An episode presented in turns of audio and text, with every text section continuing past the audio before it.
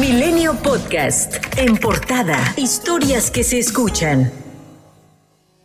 El exsecretario de Relaciones Exteriores, Marcelo Ebrard, impugnó el proceso interno de Morena de elección de la Coordinación de Defensa de la Cuarta Transformación, el cual ganó Claudia Sheinbaum. Además, demandó su reposición. El ex canciller envió un documento de 41 páginas a la Comisión Nacional de Honestidad y Justicia del partido, en el que demanda la nulidad de dicho proceso e incluyó decenas de pruebas documentales, testimoniales y técnicas sobre operaciones a favor de la ex jefa de gobierno. Ebrard expone la afinidad de Ivonne Cisneros, presidenta de la Comisión de Encuestas de Morena, con la exalcalde de Tlalpan. También destaca la intervención de la Secretaría del Bienestar y de diversos funcionarios a favor de Sheinbaum, mediante volanteo, promoción y visita casa por casa principalmente. Además, expone el conocimiento previo de lugares en los que se llevó a cabo la encuesta por parte del equipo de la ex jefa de gobierno, mientras que subraya que la cadena de custodia de las urnas de la encuesta estuvo comprometida. Finalmente, destaca coacción hacia las personas encuestadas mediante amenazas, violencia e intimidación por parte de grupos de Sheinbaum. Por cierto que el ex canciller y ex corcholata Marcelo Ebrard acompañó al segundo informe de labores a la alcaldesa de Acapulco, Abelina López Rodríguez, donde reiteró que dará su posicionamiento sobre su futuro político hasta este lunes. Más temprano, la coordinadora nacional del Frente Amplio por México, Xochitl Galvez, indicó que pese a abrirle las puertas al ex canciller en su equipo, este no iría en la boleta debido a que ya hay candidatura. Hay un puente y estamos en ese puente tratando de tener un diálogo. Obviamente, pues aquí en este frente ya hay una candidatura. No sabemos si MC o, alguien le ha ofrecido lo que él quiere, porque lo que quiere es una candidatura. En ese sentido, Marco Cortés, dirigente nacional del PAN, y Alejandro Moreno, dirigente nacional del PRI, coincidieron en que las adhesiones al movimiento ayudan. Marco Cortés aseguró que el proceso de selección del Frente Amplio por México se desarrolló de manera democrática y sin dedazo, a diferencia del de Morena. Acá la gente se animó, la gente participó, se inscribió y de hecho la persona que menos hubiéramos pensado que no estaba al inicio en la contienda. En su carácter de presidente del Consejo Nacional de Morena, el gobernador de Sonora, Alfonso Durazo, también cuestionó el procedimiento interno de la oposición. Ahí se refirió a Xochitl Galvez. Pero la naturaleza antidemocrática de quienes mandan ahí los llevó a traicionar sus propias reglas y reducirse a un rosario de simulaciones, engaños mutuos y, y declinaciones obligadas que evidentemente evidenciaron la imposición de una candidatura resuelta desde un inicio en la cúpula del grupo que añora los privilegios de antaño. El resultado ahí ha sido un personaje pintoresco, folclórico y fake. El domingo por la tarde, previó la impugnación presentada por Ebrard, se realizó la tercera sesión ordinaria del Consejo Nacional de Morena, donde se entregó a Claudia Sheinbaum el nombramiento como coordinadora de defensa de la Cuarta Transformación. Sheinbaum agregó que cada vez son más las mujeres que ocupan un cargo político.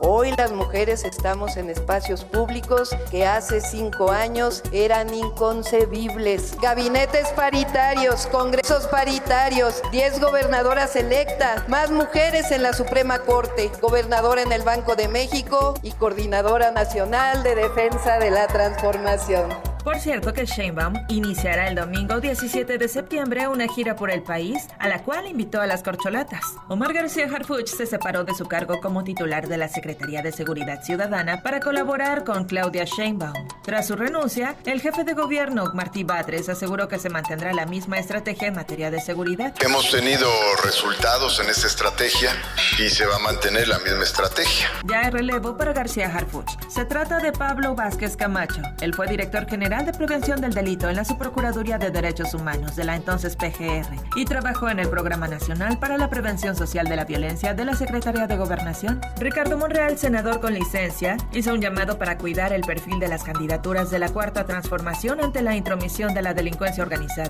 El coordinador del PRI en la Cámara de Diputados, Rubén Moreira, criticó el proyecto de presupuesto de egresos de la Federación para el próximo año al calificarlo como ficticio, insuficiente y centralista. Al señalar que solo siete entidades contarán con presupuesto para carreteras, Oaxaca, Veracruz, Hidalgo, San Luis Potosí, Guerrero y Durango. Considero que un verdadero gobierno de izquierda debe de transferir recursos y hacer infraestructura para beneficiar a la población. El fiscal regional de Tierra Caliente, teniente coronel Víctor Manuel Salas Cuadras, fue asesinado y su cuerpo fue abandonado en el municipio de Coyuca de Catalán en Guerrero. El elemento de la Fiscalía General del Estado fue levantado por un grupo de hombres armados al salir de su casa la tarde del sábado.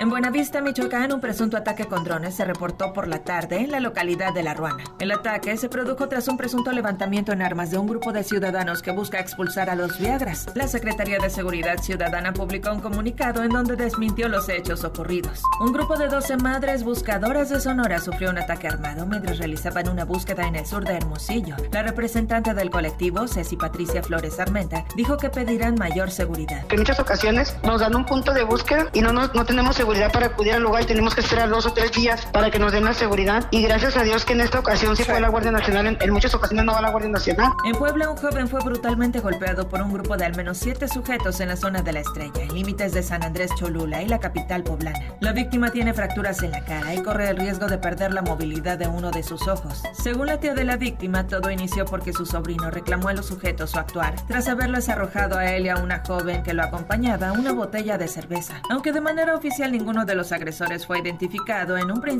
trascendió que algunos de los implicados serían estudiantes de la Universidad Anáhuac Puebla. Esto fue confirmado por la propia universidad a través de un comunicado. El presidente Andrés Manuel López Obrador visita Chile por la conmemoración de los 50 años del golpe de Estado en contra del presidente Salvador Allende por parte del ejército liderado por Augusto Pinochet. En un acto realizado en la residencia de México en Chile, López Obrador restituyó la condecoración del Águila Azteca en grado de collar al expresidente chileno Salvador Allende. Entregó la misma condecoración, pero en grado de insignia, a la hija del exmandatario, la senadora Isabel Allende, por sus labores para restaurar el sistema democrático en su país. Quiero terminar de manera sencilla, solo recordando, recordándole a la familia Allende que están en nuestro corazón, recordándoles a todos ustedes lo que ya saben, ya han vivido, que México, al igual que Chile, es su patria. Que viva Chile, que viva Salvador Allende y que viva México.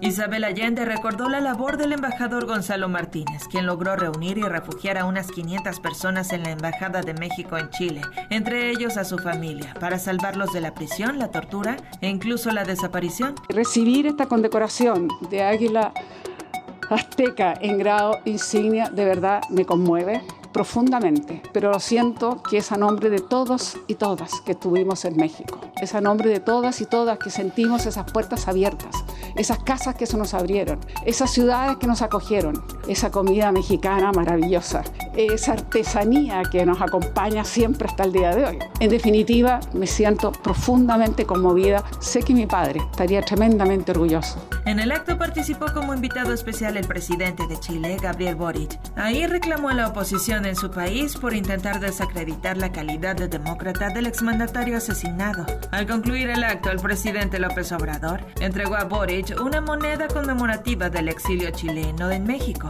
y ambos develaron una placa que se colocaría en la embajada mexicana como reconocimiento a la solidaridad de México durante el golpe militar. Mientras en las calles de Santiago de Chile miles de personas marcharon para conmemorar los 50 años del golpe de Estado. De acuerdo con el reciente Plan Nacional de Búsqueda, son 1.162 personas las que fueron desaparecidas durante la dictadura. La manifestación terminó con disturbios en el cementerio general y los alrededores del Palacio Presidencial en contra del presidente chileno, donde la policía respondió con tanques de agua. Tras la jornada de protestas, por la noche, cientos de mujeres se reunieron frente a la moneda con velas y carteles que decían, nunca más.